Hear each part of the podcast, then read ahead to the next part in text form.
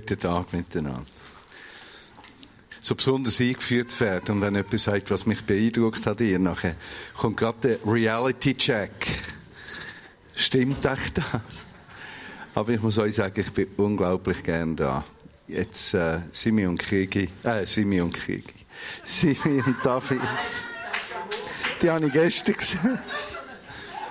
Sie, ja, ja, genau. Ich musste Simi anschauen. Ich bin so daheim im Gesicht. Und sie hat mich so viel in die Gegenwart von Gott geführt. In diesen Jahren. Und du, Dave, ja, ich habe eine besondere Beziehung zu dir. Da ist etwas gewachsen in Barcelona auf der Straße. Und es ist so schön, oder Blünjes zu sehen, oder Martina, dich, der Boris. Ich bin einfach bei euch daheim im Herz. Und der Dave hat recht, ich bin nicht da als Bewegungsleiter, ich verkörpere das schon. Aber ich bin als Martin da. Meine Aufgabe ist, Jesus nachzujagen. Ich setze mein Herz darauf. Mein ganzer Herzensblick ist immer der gleiche. Er voraus, ich hinten an und mich nicht kümmern, was die Leute denken, sondern so nah wie möglich bei ihm hinten dran zu sein. Das geht mir auch beim Predigen so.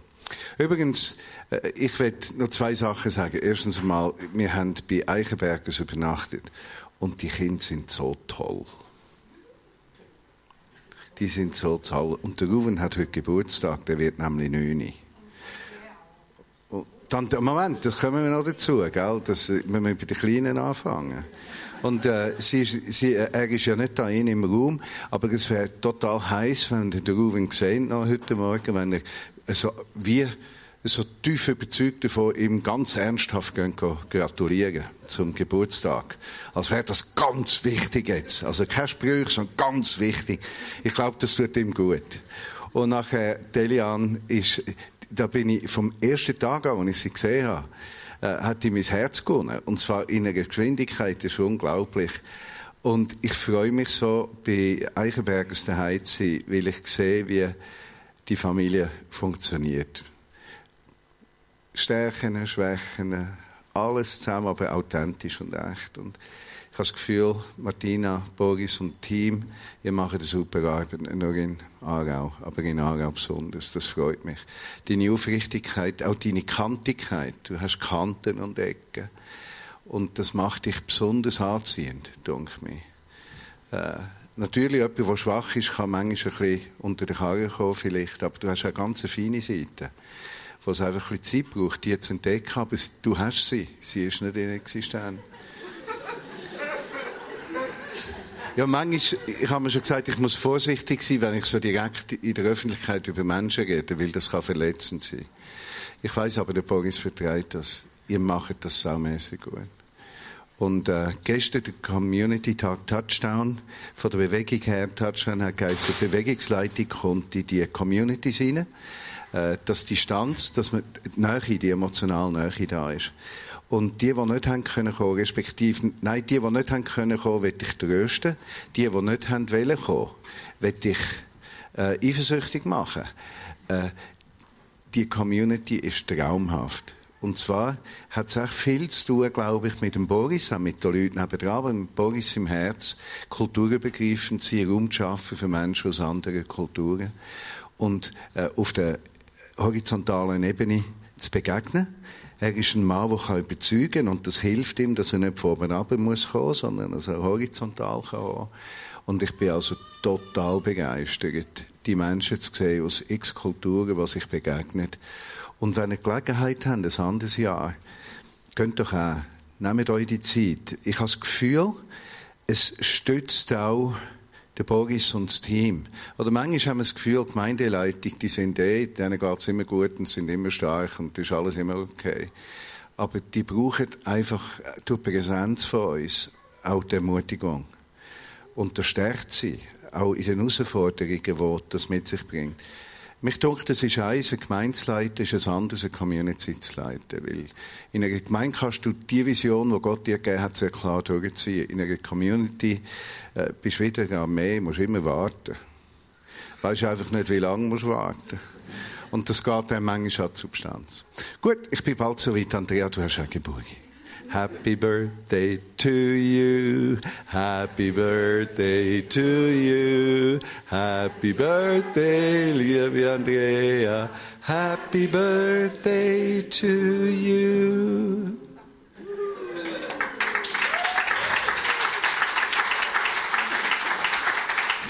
Und weißt du was? Du bleibst ewig jung. Seit ich dich kenne, bist du jünger als ich. Das erstaunt mich einfach irgendwie. ich werde euch heute Morgen eine Botschaft mitgeben. Ich habe den Titel aufgeschrieben, dass ich ihn nicht vergesse. Und wenn ich ins Pläudern komme, dann vergesse ich was ich sagen will. Äh, das Thema ist stark verwurzelt in unserem Leben mit einem klaren Blick in eine unruhige Zukunft, die ein gutes Ende wird haben. Stark verwurzelt, mit klarem Blick in eine unruhige Zukunft, die wird ein gutes Ende haben. Das ist eigentlich Botschaft nicht nur für die Vignette Aargau oder Botschaft vom Jahr 2015. Das ist eigentlich die biblische Botschaft wo sich durch die Jahrhunderte durchzieht. Und sie fährt da mit dem Verständnis stark verwurzelt. Ich werde mit euch heute ein paar Stellen vom Hebräerbrief anschauen. Hebräerbrief sagt ja schon das Wort, ist ein Brief, der besonders eine Gruppe geschrieben worden ist, die messianischen Juden. Denn ihr Weltbild und Gottesbild ist geschüttelt worden, dass die nicht mehr gewusst haben, was oben und unten ist die sind so arg verunsichert gewesen, nicht primär von den Römern, die das Land besetzt haben, die als Diktatoren geamtet haben, denn sie sind sich gewöhnt gewesen, dass die Zeiten von der Freiheit von ihrem Volk ganz besonders schöne, einzigartige Zeiten gewesen sind. Ja, zur damaligen Zeit, wo Jesus gelebt hat, haben sie träumt von dem Königreich von David, vor einige hundert Jahre vorher war, und die Hoffnung gesetzt, dass das goldige Zeitalter wieder hineinbricht. Sie sind als Volk eigentlich ein Volk, wo selten richtig frei war. Wo sich hat müssen bewähren in der Unfreiheit, in der Unterdrückung, in der Hilflosigkeit. Und jetzt kommt der Jesus einer von ihnen. Aber das, was er erzählt, macht in ihrem Verständnis keinen Sinn. Sie begreifen es nicht ganz, denn die einzige Erwartung, die sie haben, ist Befreiung vom Land. Äh, ein Messias, der kommt und wo das goldige Zeitalter wieder lässt, äh, reinbrechen. Und was erleben sie? Sie erleben Zeichen davon, eigentlich alles, wo ihre Gesetzeslehrer gesagt haben, wo der Messias muss tun, hat Jesus da. Jedes Wunder, wo der Messias hat müssen als Tatsachenbeweis von seiner Berufung äh, tun, hat er erfüllt. Darum ist er dann später in den Evangelien, äh, haben wir euch auch schon gefragt, wo, was einmal heißt im Text, wo Jesus sagt, er tue kein Wunder mehr jetzt. Haben das schon gelesen? Ich weiß jetzt nicht genau, wo das steht. Äh, aber äh, dann könnte man denken, jetzt genügt es ihm, oder? Nase voll. Aber äh, nein, nein, es ist nicht das gewesen. Die Wunder und Zeichen sind ja eigentlich das Beweismittel von seiner Berufung als Messias. Und wo all die Bedingungen, könnte man das nennen, wo die erfüllt sind, äh, hat er gesagt, hey, jetzt braucht es keine. Nur das Zeichen vom, ja, vom äh, Jona oder vom Fisch und so. Eben vom Tod und der Auferstehung. Äh, sehr interessant. Aber das Volk war beutelt. Mich dunkt, wir haben manchmal durch das Neue Testament eine einseitige Sicht und identifizieren hartherzige Schriftgelehrte und Pharisäer mit dem ganzen Volk. Ich glaube, diese Zuordnung ist nicht gesund und ist nicht richtig. Äh, das Volk ist zu tief verunsichert. Zu tief verunsichert, dazu beladen mit Steuerlasten, die sie kaum mehr haben können tragen Dazu keine Perspektive von der Freiheit. Die Kultur von ihnen ist eingeschränkt worden. Sie sind nicht verstanden worden. Und, und das bewirkt natürlich eine sofortige Abwehrhaltung, eine Abgrenzungshaltung.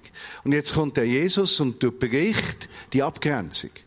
die Einigelungspolitik der Juden sozusagen zum Selbstschutz aus Furcht vor der Zukunft, die bricht er und geht ausgerechnet auf die Leute zu, wo sie sich nicht vorstellen können, Gemeinschaft mit ihnen zu haben und Kohabitanten, Mitbürger zu sein.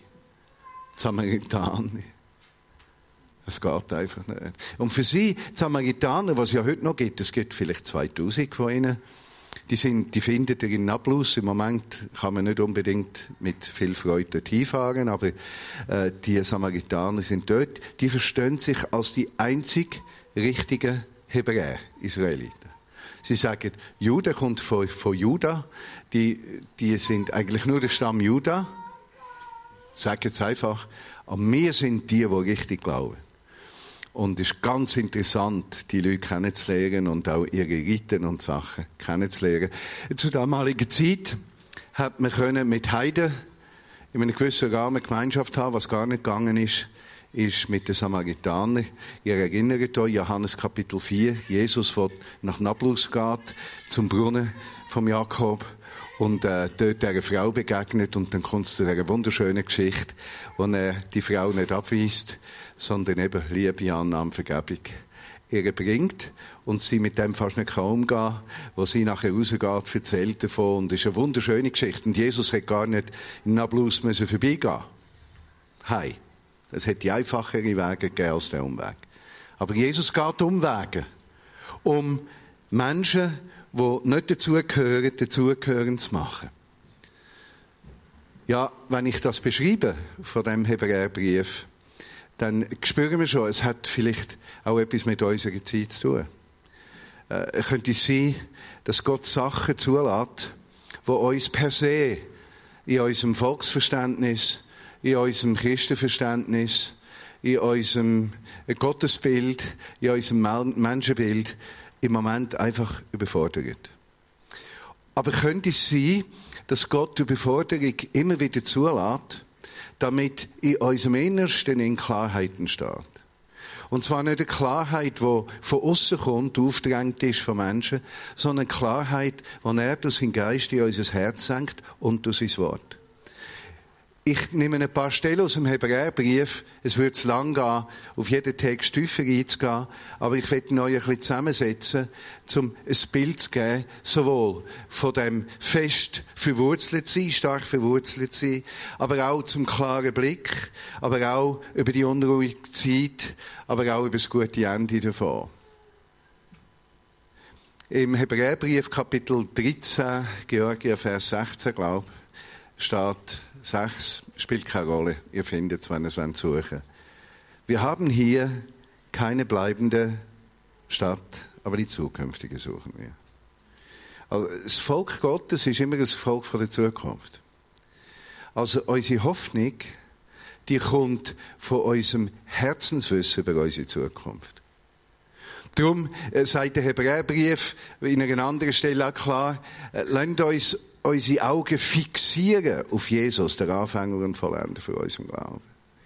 Also die, die starke Verwurzelung, wo der Hebräerbrief davor redet, wo das Neue Testament davor redet, ist nicht unser Glaube. Ist nicht unsere christliche Kultur. Ist nicht materielle Sicherheit. Ist nicht Aufklärung. Unsere feste Verwurzelung ist Christus selber. Du kannst davon ausgehen, dass wenn alles stürmt, eins bleibt fest. Königsherrschaft Jesu Christi.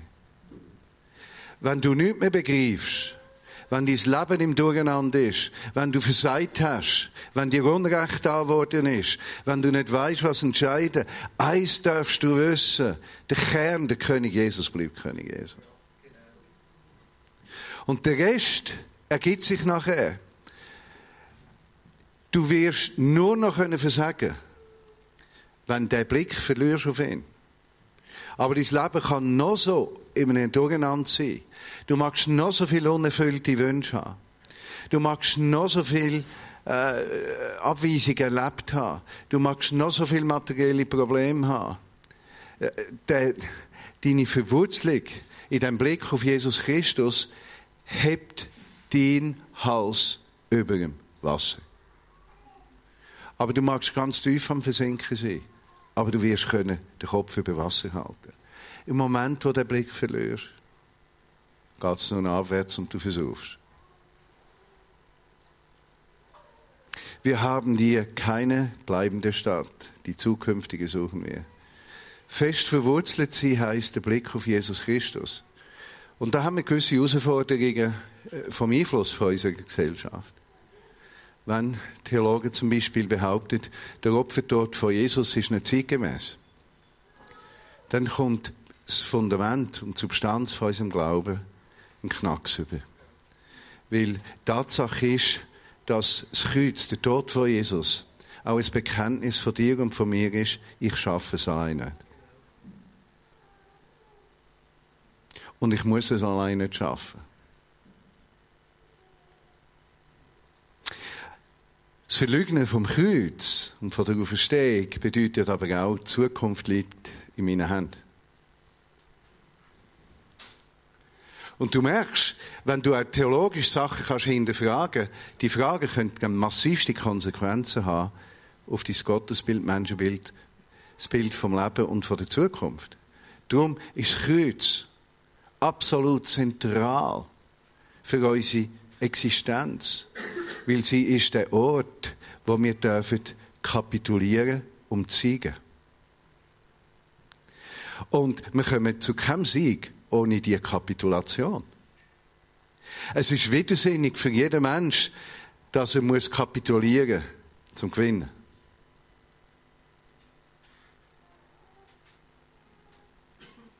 Wir leben seit Jahren in Deutschland und etwas ist mir ganz viel durch den Kopf gegangen.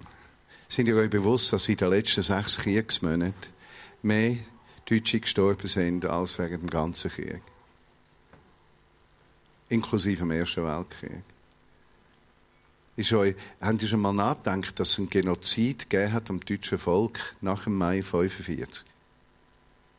Ein Völkermord. Natürlich als Verlierer haben die Deutschen nie darüber reden können. Zweieinhalb Millionen Deutsche sind ermordet worden. Nicht im Kampf gefallen. Ermordet worden. Hätte Deutschland kapituliert früher? wäre das nicht passiert. Oder die Chance war kleiner dass das passiert wäre. Manchmal muss man kapitulieren, um einen Sieg erringen. Und als Christ kannst du sagen, der größte Sieg von unserem Leben ist Kapitulation.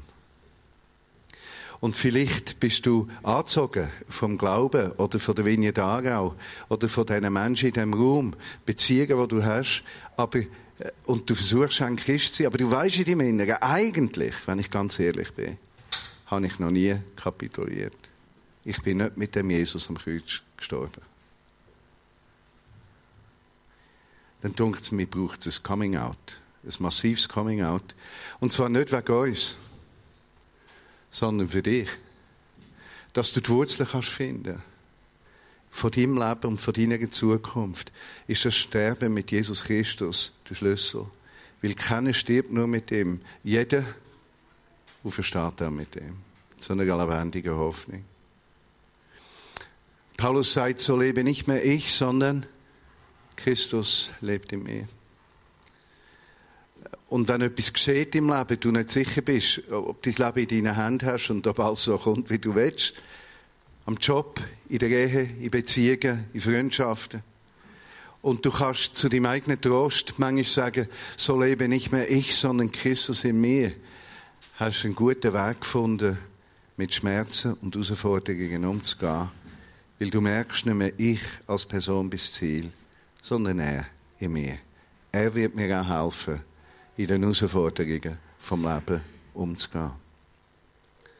Es wäre aber nicht genug, das nur zu sagen, sondern ich werde euch äh, führen ins zwölfte Kapitel vom Hebräerbrief, wo es gegen den Schluss geht, wo äh, der Autor dann auch noch sehr klare Worte findet. Das ist übrigens interessant, wie klar im Hebräerbrief gewisse Erklärungen sind. Und man spürt etwas von dem Anliegen von Paulus oder vom Autor oder den Autoren vom Hebräerbrief ihrem Volk das nachzubringen. Dass sie können verstehen was für eine massive Chance sie haben. Durch eine Umkehr zum Messias. Wo der meiste versagt war, weil gerade Gesetzeslehrer und Kulturhüter sind so eingenommen von ihren Vorstellungen, dass sie unfähig sind, die Brücke, äh, über die Brücke zu gehen von einem Gott, der sich kümmert und effektiv in der grössten Not sichtbar wird. Also die haben Kontrollfreaks sind die gewesen. Die haben nicht können zulassen, dass ein Gott reinbricht in einer Art, wie sie es nicht können erklären. Und ihre Reaktion ist wie bei den meisten Kontrollfreaks ist dann richtig schwerhändige Kontrolle gewesen. Und schon im Jahr 100 äh, nach Christus, nach der neuen Zeitrechnung, nachdem der Tempel zerstört war, das Zentrum vom Judentum äh, Jerusalem entvölkert war und alle Orte äh, kaputt gemacht sind im Jahr 70 vom Titus, haben sie sich 30 Jahre später getroffen in der Nähe von Tel Aviv und haben das Konzil gehabt, wo sie all die verflucht haben, wo dem Messias Yeshua HaMashiach nachgefolgt sind. Und das Konzil ist auch der, der Nährboden für die späteren christlichen Konzil, die nachher das Messianische abgelehnt haben, äh, das Jüdische im Messianischen abgelehnt haben und ist zur Spaltung gekommen. Also sehr interessant, wie Dynamiken sind. Aber der Autor versucht alles zu gewinnen. Und er sagt äh, im Vers Kapitel 12, äh, Vers 26, ich lade den Rest weg, der könnt ihr bei Interesse mal nachlesen. Äh, zu dieser Zeit erschütterte seine Stimme die ganze Erde, aber jetzt hat er Folgendes verheißen. Noch einmal werde ich nicht nur die Erde, sondern den Himmel erschüttern. Die Worte noch einmal, die zeigen auf, dass alles, was erschüttert werden kann, erschüttert werden wird alle geschaffenen Dinge, damit das, was nicht erschüttert werden kann, bleibe. Wenn wir denn, Vers 28, ein Reich erhalten haben, das nicht erschüttert werden kann, lass uns dankbar sein und Gott anbeten mit Ehrfurcht und offenem Herzen, denn unser Gott ist ein verzehrendes Feuer. Also was sagt er da? Er sagt, es gibt etwas Unerschütterliches. Das Reich von Gott. Und er sagt, dort müsst ihr verwurzelt sein. Es wird alles, was ihr euch vorstellen könnt, erschüttert werden. Aber das Reich wird nicht erschüttert sein. Also, das, was wir darauf schauen, Fix your eyes on Jesus. Wir tun unsere Augen auf Jesus richten. Auch Hebräerbrief. Jesus ist der König von dem Reich, wo nicht kann erschüttert werden. Das heißt, alles, was erschüttert wird, kann uns nicht unruhig machen, weil wir fest verwurzelt sind in dem Reich von Gott. Jetzt müssen wir uns das vorstellen. Das Reich von Gott ist nicht einfach, das kommt in Zukunft. Das Reich von Gott besteht heute. Es besteht das Reich, das für uns in unserer Welt, in unserer gefallenen Schöpfung, wie man sagen kann, äh, in der Welt, wo Satan noch König ist, Herrschkraft hat. Es gibt eine Welt nebendran, wo das Reich Gottes ist. Oder man könnte jetzt sagen, eine Parallelwelt. Und wir sind nichts anderes, wir sind ja nicht Bürger von da. Gemäss dem Hebräer sind wir Bürger von dem Reich, wo kommt, wo nebendran ist. Und damit sind wir gemäß ähm, Apostel Paulus Botschafter. Botschafter von Christus und seinem Reich in dieser Welt. Und es ist ganz interessant, ich habe einen Freund, der als Botschafter tätig war. Und in einigen Gesprächen hat er mir gesagt, weißt, ich kann, ich, mein Hauptauftrag ist, ich muss die Interessen der Schweiz vertreten. Ich muss nichts anderes vertreten, nur die Interessen von der Schweiz. Für die bin ich zuständig. Und wo ich Werbung machen für die Schweiz, Schweizer Woche, äh, Fondue essen, Party mit 3000 Leuten, unter einem Jodelchörli, unter einem Alphorn, mit den richtigen Leuten, die man einlädt, geht es eigentlich beim Botschafter darum, in Krisen einen Ansprechpartner zu sein, der zu den richtigen Leuten kann verweisen kann, äh, Staatssekretär und ein Problem helfen zu lösen. Oder er macht permanent Werbung fürs Land. Dass all die Chinesen bei uns können Skifahren Und dass die kommen, tun wir dann noch chinesisches Futter stellen, äh, bei den Skiliften. Ja, und haben dann irgendwo noch eine chinesische Tanzgruppe, damit die sich wohlfühlen beim Schweizer Skifahren. Aber eigentlich geht es nur um das, das Land zu repräsentieren. Du bist ein Botschafter. Du repräsentierst das Reich von Gott und seine Gerechtigkeit. Und jetzt kommt der Anspruch, äh, wenn du verwurzelt bist in dem Reich von Gott, dann tust du das auch darstellen. Dann, dann geht es dir um nichts anderes, Tag und Nacht, als die Schweiz zu vertreten. Also, der Freund von mir, der hat dann nicht gesagt, weisst ich vertrete die Schweiz jetzt, äh, ich habe fünf Tage Woche 38 Stunden und während 38 Stunden vertrete ich die Schweiz und nachher habe ich Privatleben. Dann weißt du nicht, was ein Botschafter ist. Ein Botschafter vertritt die Schweiz 24 Stunden mal sieben Tage, 168 Stunden in der Woche.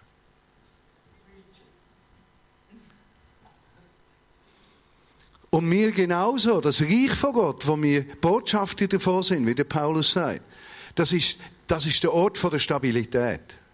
Das ist der Ort von unserem Gottesverständnis, Weltverständnis, von Gerechtigkeit, von Handlungsweise, von Überzeugung. Und genau das vertreten wir 168 Stunden in der Welt, in unserem Umfeld. Du bist vielleicht Lehrer an einer Berufsschule. Berufsschule? Nein, nicht Berufsschule. Äh, Berufsschule. Bist vielleicht Lehrer an der Berufsschule und du sagst, ja, aber ich bin Lehrer, ich kann ja nicht die Kinder evangelisieren oder die jungen Menschen evangelisieren. Das sind ja keine Kinder mehr in der Berufsschule. Die Erwachsenen kann ich nicht evangelisieren. Und ich sage, nein, das stimmt nicht. Es ist nur eine Frage vom Wie lebe ich mein Christsein. Es ist nicht eine Frage, ob, ob. Aber wisst ihr, was mir begegnet bei uns? Wir, be wir benehmen uns wie ein unterjochtes Volk. Wir, wir haben Hemmungen dazu zu stehen, dass der König alles im Griff hat. Wir haben Hemmungen, klar zu sein in der Frage, welches unsere Zukunft ist und unser Auftrag ist. Und wenn uns dann jemand fragt, bist du gläubig, sagen wir,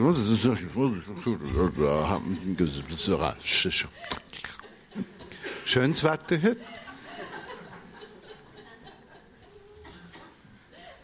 Die Christenheit hat sämtliche Kanten verloren. Wir sind nur noch permanent eingeschüchtert. Und haben Angst, dass wir erkannt werden. Und es ist schon so. Die Bauern diese Woche, die haben schon einen Radau gemacht.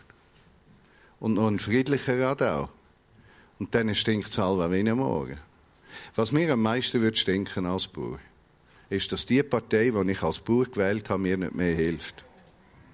Das würde mir dann stinken.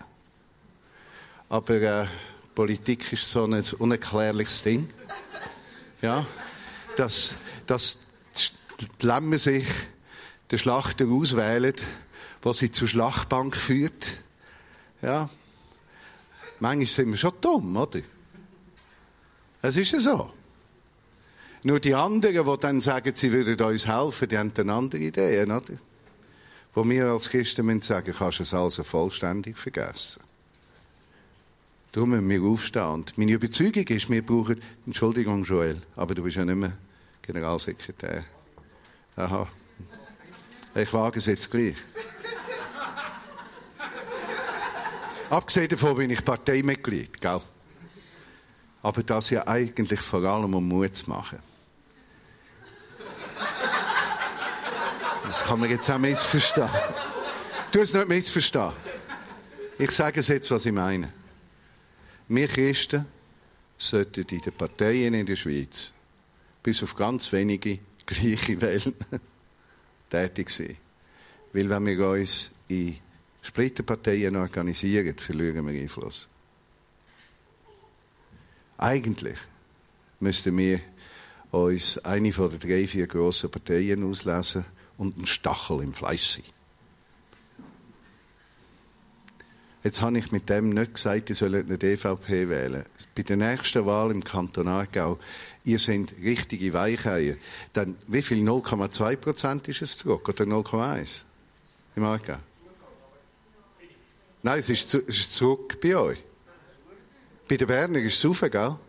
Aber bei den Zürcher ist es aber. Ja, ist ja wurscht.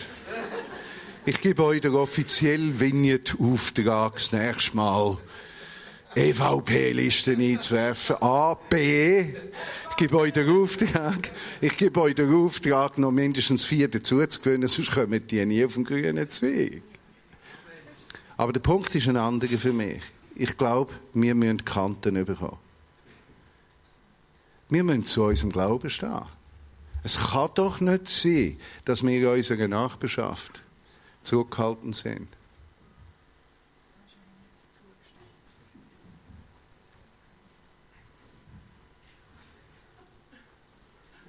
Ja, also so Zeug kannst du nicht erzählen.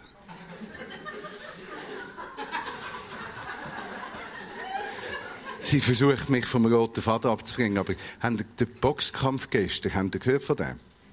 Ja, ja klar, Christ und Boxen geht nicht, aber ich schaue gerne zu, wenn die sich so vermöbeln. Der Klitschko und die Fury haben gekämpft. Klitschko ist auch im Begriff, also der eine ist Bürgermeister, aber der hat nicht boxen, aber der war dort. Und der andere Klitschko hat gekämpft, ich glaube in Düsseldorf, gegen den Fury. Fury ist 2,6 Meter groß, der Klitschko 1,96 Meter.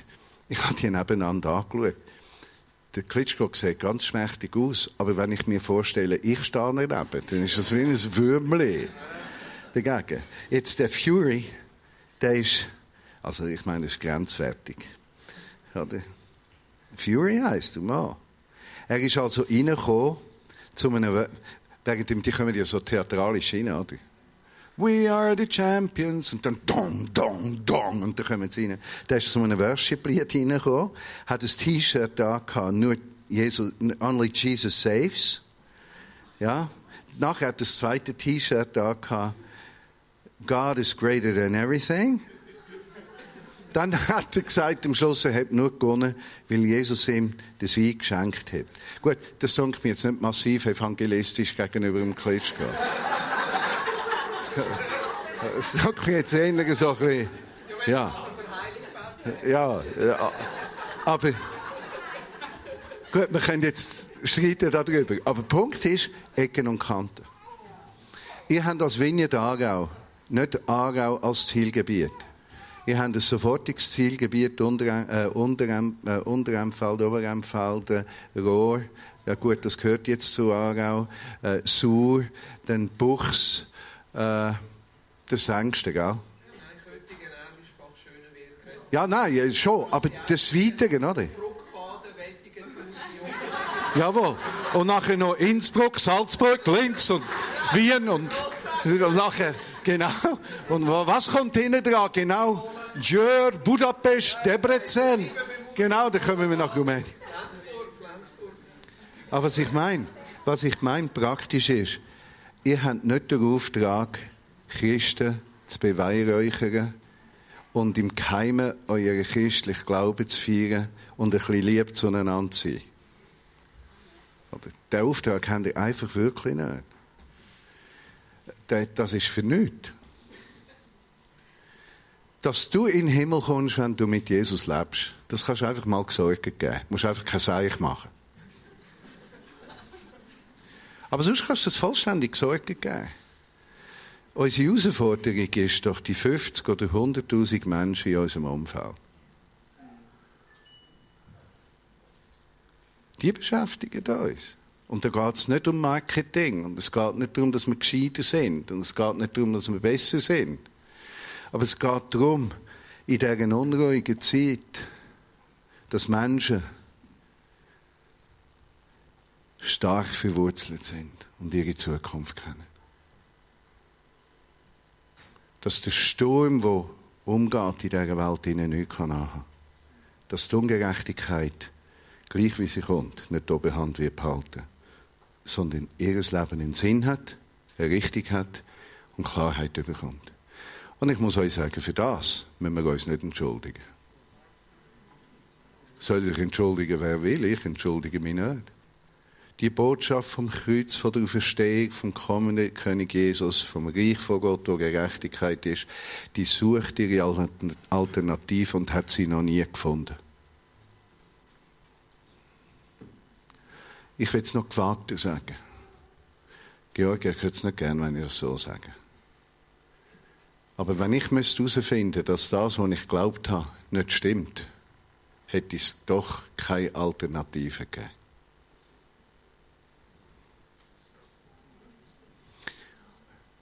Wenn du manchmal Angst hast, zweifeln, Zweifel sind nicht schlecht.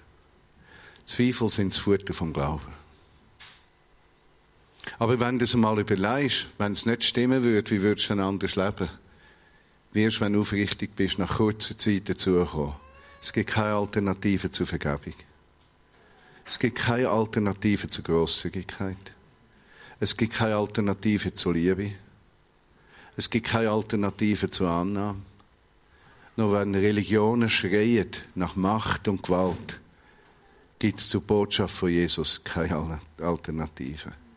Und obwohl sie die Schwächste mag scheinen, ist sie doch die Stärkste, weil sie sich selber ruht und nicht mit Gewalt sich muss durchsetzen Sonst wäre es doch nicht so, dass Zehntausende von Muslims zum Glauben kommen im Moment.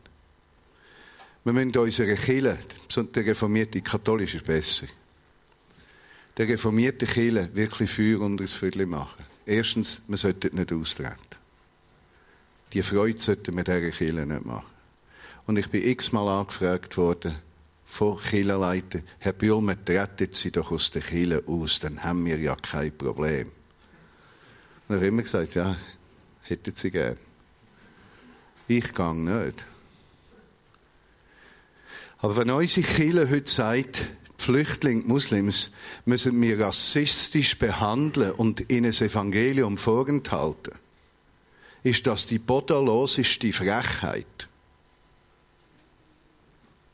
wo eine Kirche überhaupt von sich geben kann. Und hat nichts mit würdevollem Umgang zu tun, sondern nur mit der Deklaration vom eigenen Versagen und Unglauben. Jesus schickt uns Zehntausende von Muslims heute. Und wir haben zwei Kräfte, die dagegen wirken. Das eine ist die Kirche, die verbieten dass man das Evangelium weitergibt. In Deutschland ganz massiv. Dann hat es vollständiges Hirn geschiffen. Und die anderen sind Rechtskräfte, die uns Angst machen vor den Ausländern. Und die Kräfte, die haben einfach keine Macht über das Christenleben, wo sich verwurzelt weiß. Weil unsere Hoffnung ist nicht, dass wir einen guten Staat haben. Wenn wir vertrauen, unserer Weisheit, dass unsere Renten, unsere Sozialversicherungen erhalten bleiben, möchte ich euch nur daran erinnern, dass es gar nicht Jahrhunderte her ist, wo die Schweiz so verarmt war, dass die einzige Perspektive von Schweizer war, ins Ausland zu gehen. Das geht schneller, als man denkt. Wer seine Sicherheit im eigenen Kraft sucht, wird sie verlieren. Wer seine Sicherheit in den Verheißungen von Gott sucht, wird in den grössten Herausforderungen zu einer Quelle finden. Meine Frage ist nicht, wie viele kommen. Meine Frage ist, was machen wir mit denen, die kommen. Und da müssen wir auch Fahnen zeigen. Die Integration muss angestrebt werden, schneller Ausbildung muss angestrebt werden, die müssen können arbeiten.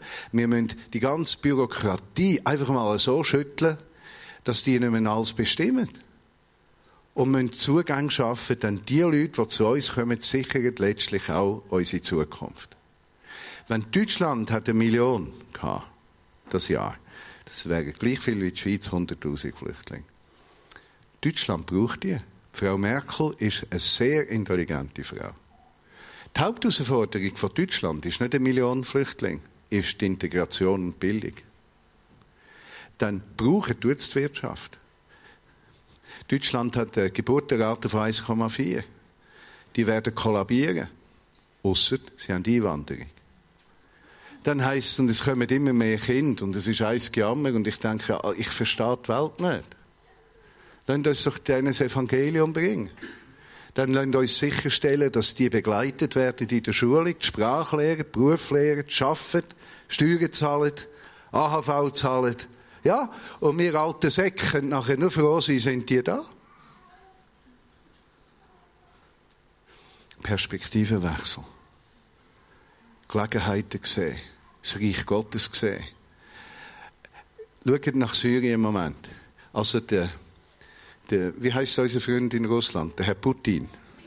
Oder? Gut, das mit Freunden kannst du vergessen. Der Mann ist ein Verbrecher. Jetzt gibt es den Türken auf der Grind. Nur der, der dort Chef ist, ist auch nicht viel besser, oder? Gemeinsam sind sie gegen Israel, oder? Aber jetzt sind sie auch gegeneinander. Denn in Syrien weiß ja nicht mehr, wer zu wem, mit wem, wieso und wann und wie. Es kommt mir vor, als wäre massivste Verwirrung. Und obwohl Unruhe ist in der Gegend, auch für Israel, ist die Verwirrung eine gewisse Sicherheit. Für den Christ ist Verwirrung eine Sicherheit, wenn er fest verwurzelt ist.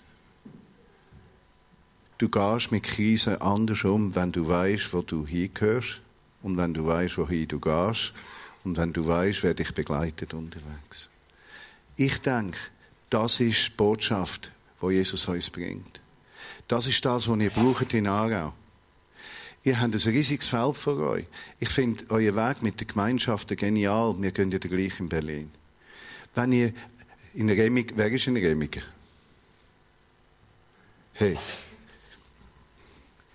Weißt schon, gell? Und meine Frau ist mein Anteil Aargau. Sie ist heimatberechtigt in Williberg. Das erlöst mich. Und mein bester Freund, der Bene Müller, ist auch heimatberechtigt in Williberg. Ich weiß zwar nicht, wo das ist. Ne, wo denn? Aha, nebendran. Ich weiß zwar nicht, wo Williberg ist, aber einfach nebendran, oder? Schnappt doch eine Vision für den Ort. Oder Remigen das wird nicht 300 Leute geben. 20, 30, 40, 50. Nein, muss nicht übertreiben. Ja, gut, aber wenn 1000 leben dort, dann ist 1%, ja, das sind 5%, oder? Also dann bist du schon echt cool. Ja, das meine ich ja. Aber wenn es uns würde gelingen, wenn es uns würde gelingen, in diesen Käfer im Aargau, wirklich Fuß fassen und das Evangelium zu leben in einer Art, wo auch das Dorf verändert wird. Nicht, dass wir ein paar Gläubige sammeln. Verstehst du? Das ist für nichts. Gläubige sammeln sollen andere. Ich will keine Gläubige, ich will die anderen sammeln. Ich bin Briefmarkensammler. Ich sammle immer andere Marken, nicht immer die gleichen. Ich habe noch keinen gesehen, der ausschließlich eine Briefmarke sammelt. Da würde ich sagen, der hat so einen Vogel. Also ich versuche komplett zu werden in der Sammlung, oder?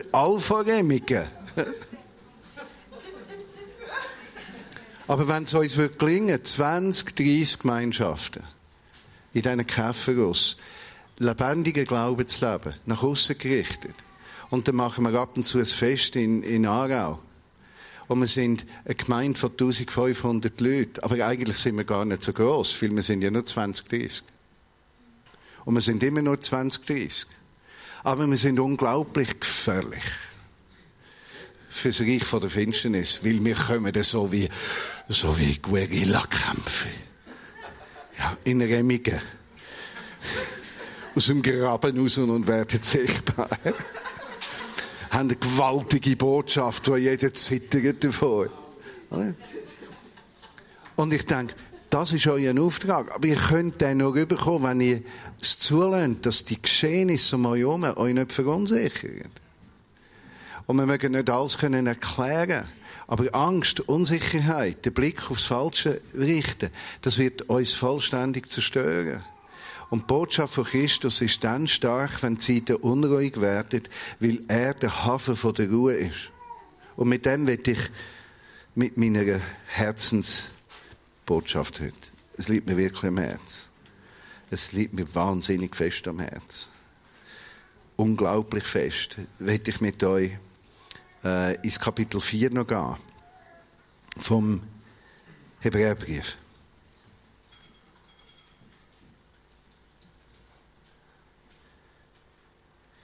Im vierten Kapitel redet der Autor von der Sabbatruhe, wo wir Menschen von unseren Werk ruhen. Und er hat im Hebräerbrief das Spannungsfeld von Erschütterung, im Kapitel 12, alles wird nochmal geschüttelt. Aber im Kapitel 4 redet er von der einzigartigen Sabbatruhe. Eine Ruhe von den Werken.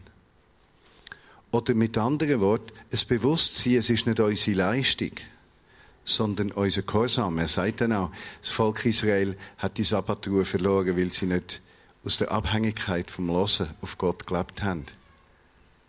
Gehorchen heisst ja losen, anlehnen. Heisst ja einen offenen Kanal zum Gehören haben. Gehorsam ist ja nicht ein eingeschüchtertes Handeln, weil man bedroht ist von der Kraft eines anderen. Das ist nicht Gehorchen. Dann gehorchst du ja nicht mehr, hast nur noch Angst. Oder? Das hat mit dem überhaupt nichts zu tun. Sondern Gehorsam heisst, wie ein Angebot ausschlagen, um in eigener Kraft etwas zu tun. Die Schweizer haben das Problem. Wenn du gehst mit jemandem essen, ich sage es euch, das stimmt, was ich jetzt sage. Jemand sagt, ich zahle, ich will für dich zahlen. In der Schweiz. Gell? Kennen ihr den? Du musst die Schweizer fast Tod schlagen, dass du einen das Essen zahlen. Nein, musst doch nicht. Nein, nein, ich tue schon. Nein, mir geht's gut. Nein, lass mich zahlen. Dann wiegelt sich das aus. Am Schluss hast du Schlägereien dabei.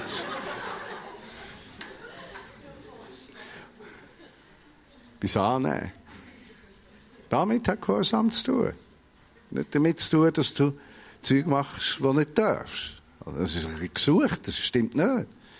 Und er sagt da, denn es gibt eine andere Sabbatruhe für Gottes Volk, Vers 9. Denn die, die in diese Gottesruhe eingehen, ruhen auch von ihren eigenen Werken, so wie Gott es sich erlaubt hat oder leisten konnte, von seinen Werken zu ruhen. Lasst uns deshalb alle Kraft aufwenden. Das klingt ja ein bisschen komisch, aber es braucht aber Kraft in diese Ruhe einzugehen, damit keiner durch Ungehorsam verloren geht oder zerstört wird.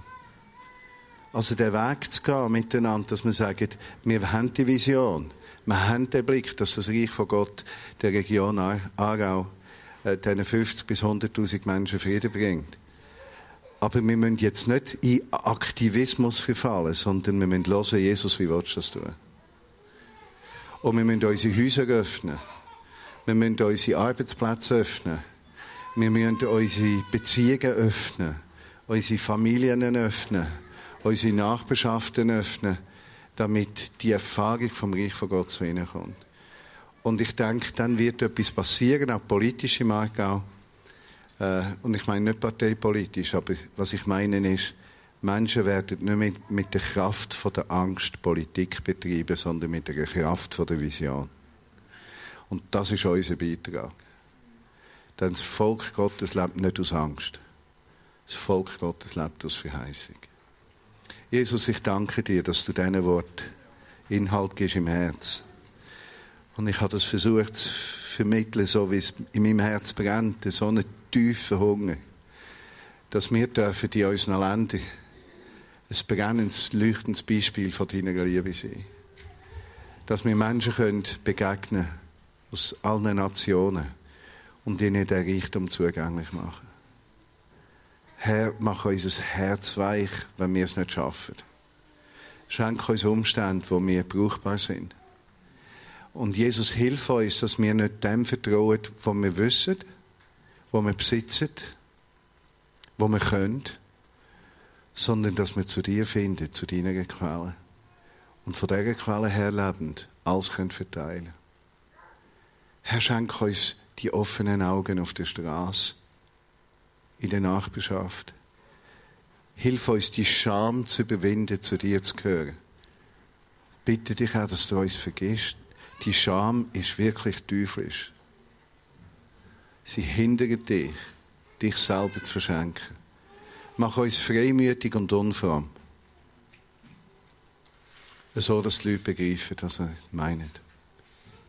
Und ich möchte dich noch fragen, wenn du ein Mensch bist, der mit dieser Scham zu kämpfen hat, äh, ich würde gerne, dass wir beten dafür, dass du die verlierst. Wenn du manchmal merkst, bei Nachbarn, Familie, Arbeitskollegen, da schämst du dich, kantig zu sein. Du hast durch dein Wesen so ein Harmoniebedürfnis, dass du eher schweigst als reden, eher dich zurückziehst, als dass du handeln. Wenn das auf dich zutrifft, dann stand doch auf, dass wir dich segnen können.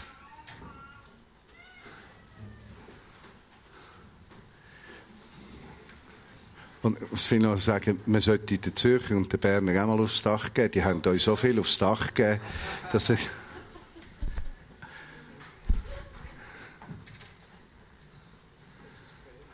Es sind so viele, dass ich von vorne bete, sonst könnten wir füreinander Ich sage dich, dass die Kraft von dem Evangelium dich freisetzt. Dass du einen Blick hast für die Möglichkeiten von Gott dass du nicht mehr gefangen bist, wie du ankommst, wie man über dich denkt, wie es könnte wirken, wie der Arbeitgeber reagiert, ob deine Existenz bedroht ist. Ich segne dich mit einer unfrommen geistlichen Klarheit. Ich segne dich mit einer Freiheit, Stellung zu beziehen, wie jeder Nicht-Christ vernünftigerweise Stellung bezieht.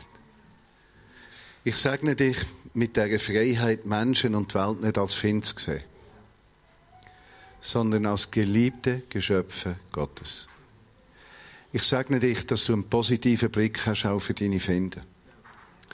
Und ich segne dich, dass der positive Blick nicht bedeutet, dass du äh, so weicheiartig dich benimmst, sondern gleich klar und wahr und eckig.